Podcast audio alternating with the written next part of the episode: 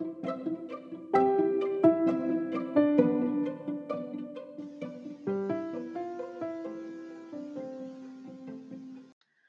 a todas, todos y todes. En el episodio de hoy hablaremos de el tabú de la menstruación.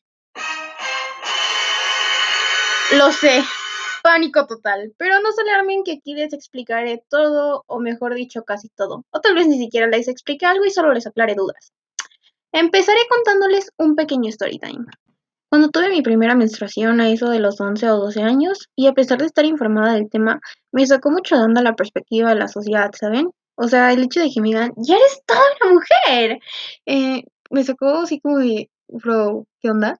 Porque en ese momento pensé como, ¿cómo voy a convertirme en algo que ya era? O hasta ese momento ya había sido otra cosa y no lo sabía, bro, ¿acaso era un hipopótamo? Y sobre todo, ¿qué tenía que ver esa sangre roja y el dolor en mi vientre con hacerme mujer o ser mujer?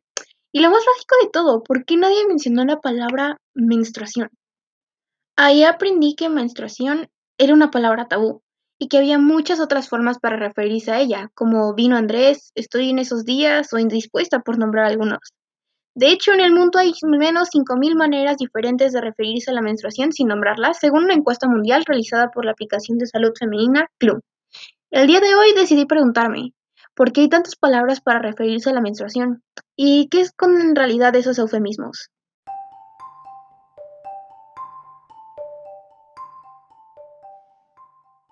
Una palabra tabú y la vergüenza. La palabra menstruación proviene del latín menstruos, menstruo, y la Real Academia Española, RAE, la define como sangre procedente de la matriz que todos los meses evacúan naturalmente las mujeres y las hembras de ciertos animales, mientras que menstruo deriva de la palabra latina menses, mes, ciclo lunar, lunación, y se vincula al carácter cíclico de la luna porque se produce aproximadamente cada 28 días, en correspondencia con la duración del periodo lunar y a la regularidad mensual de ambos ciclos. Detalla el libro Cosas de Mujeres de la psicóloga experta en género Eugenia Taisbaki.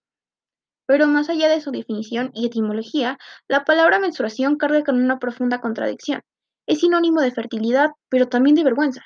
La menstruación está muy relacionada con el proceso reproductivo, como la preparación para la maternidad, pero ese nido que estaba esperando algo que no ocurrió, esa sangre que queda es un desecho, entonces es algo repulsivo, asqueroso, vergonzante y sucio.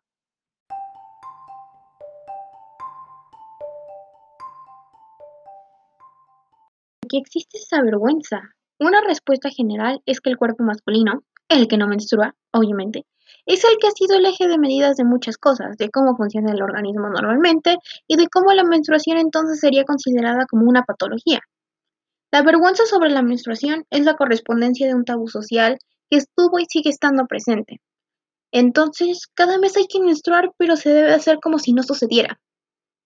Shibaki habla así de los microgestos de la vergüenza. No solo se trata de no poder llamar a las cosas por su nombre, sino también de la vergüenza de tener que pedir públicamente una toallita o un tampón, o tener que llevarlo de manera escondida al baño para cambiarse como si estuvieras traficando droga. Todos estos microgestos de vergüenza todavía existen y hablan de un tabú que ha calado muy hondo en las mujeres.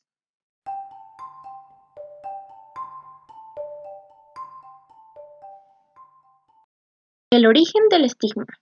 La relación entre la menstruación y la impureza no es nueva, Incluso hay pasajes sobre el periodo femenino en los libros religiosos milenarios como el Corán y la Biblia. And I quote, es dañina, así que manténganse alejados de las esposas durante la menstruación y no se acerquen a ellas hasta que estén puras. Corán 2, 222. Y la Biblia. Cuando a una mujer le llegue su menstruación, quedará impura durante siete días. Todo el que la toque quedará impuro hasta el anochecer. Levítico 15, Biblia. Intenso, ¿no? El estigma de la menstruación aparece repetidamente en diferentes culturas y geografías de todos los tiempos.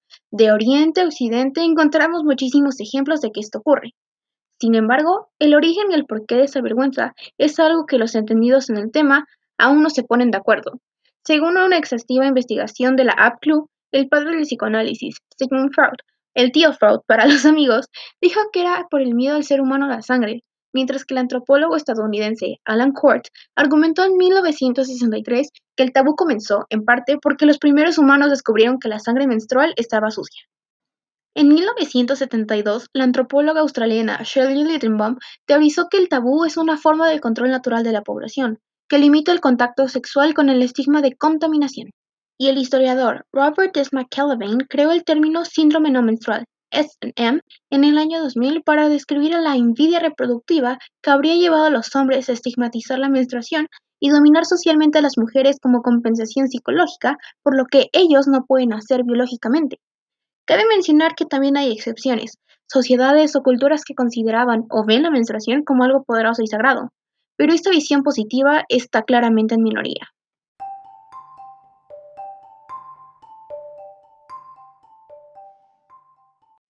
Los eufemismos. Esa vergüenza que genera el cuerpo que menstrua también se traslada a la lengua, porque la menstruación también hay que disimularla con la palabra. Entonces aparecen los eufemismos. Esa manifestación suave o decorosa de ideas, cuya recta y franca expresión sería dura o malsonante, dice la RAE. Juana la Colorada en Colombia, me cantó el gallo en Puerto Rico, me vino la que te conté en Venezuela y Andrés, el que viene una vez por mes en Argentina, son algunos de los ejemplos que se utilizan en América Latina para evitar decir menstruación. También están la regla, la prima roja, pancho, cosas de chicas y muchos más. ¿Y tú? ¿Cómo le dices? Sobre el uso de eufemismos, el 63% en promedio del público femenino de la región respondió que los escuchan o que los utilizan, siendo las brasileñas las que más y las costarricenses las que menos. Al ser consultadas sobre si se sienten cómodas al hablar sobre menstruación con familiares del sexo masculino o amigos hombres, las mujeres de Uruguay respondieron afirmativamente en un 52%, mientras que solo un 27% de las ecuatorianas dijeron sentirse a gusto. El estigma de la menstruación es una forma de misoginia que responde a la dominación del sistema patriarcal, opina Eugenia Tarisibachi. Y si bien no mata como un aborto inseguro, reproduce en diferentes planos y con diferentes alcances la inequidad de género. Por eso Tarisibaki aconseja a las familias y educadores que para combatir este tipo de discriminación hay que conversar sobre la menstruación. El primer consejo es poder hablar, pero para poder hacerlo con los jóvenes es necesario algún trabajo personal y haber cuestionado alguna cosa para no hablar desde un lugar estereotípico, dice. Se trata de poner conectar la menstruación con algo que no tiene que ser sufrimiento, sino que es una parte más de nuestro cuerpo y que es natural. En conclusión, debemos cambiar muchas cosas, desde cómo nos referimos a la menstruación hasta la manera en que transmitimos lo que queremos decir. A pesar de sonar complicado y exhaustivo, vale la pena, ya que definitivamente hará cambios positivos, no solo en ti o en tu grupo social, sino en toda la sociedad. Te invito a ti, persona menstruante o no, a comenzar a cambiar este tipo de ideologías, expresiones y actitudes, así como acciones para generar un impacto positivo en la sociedad.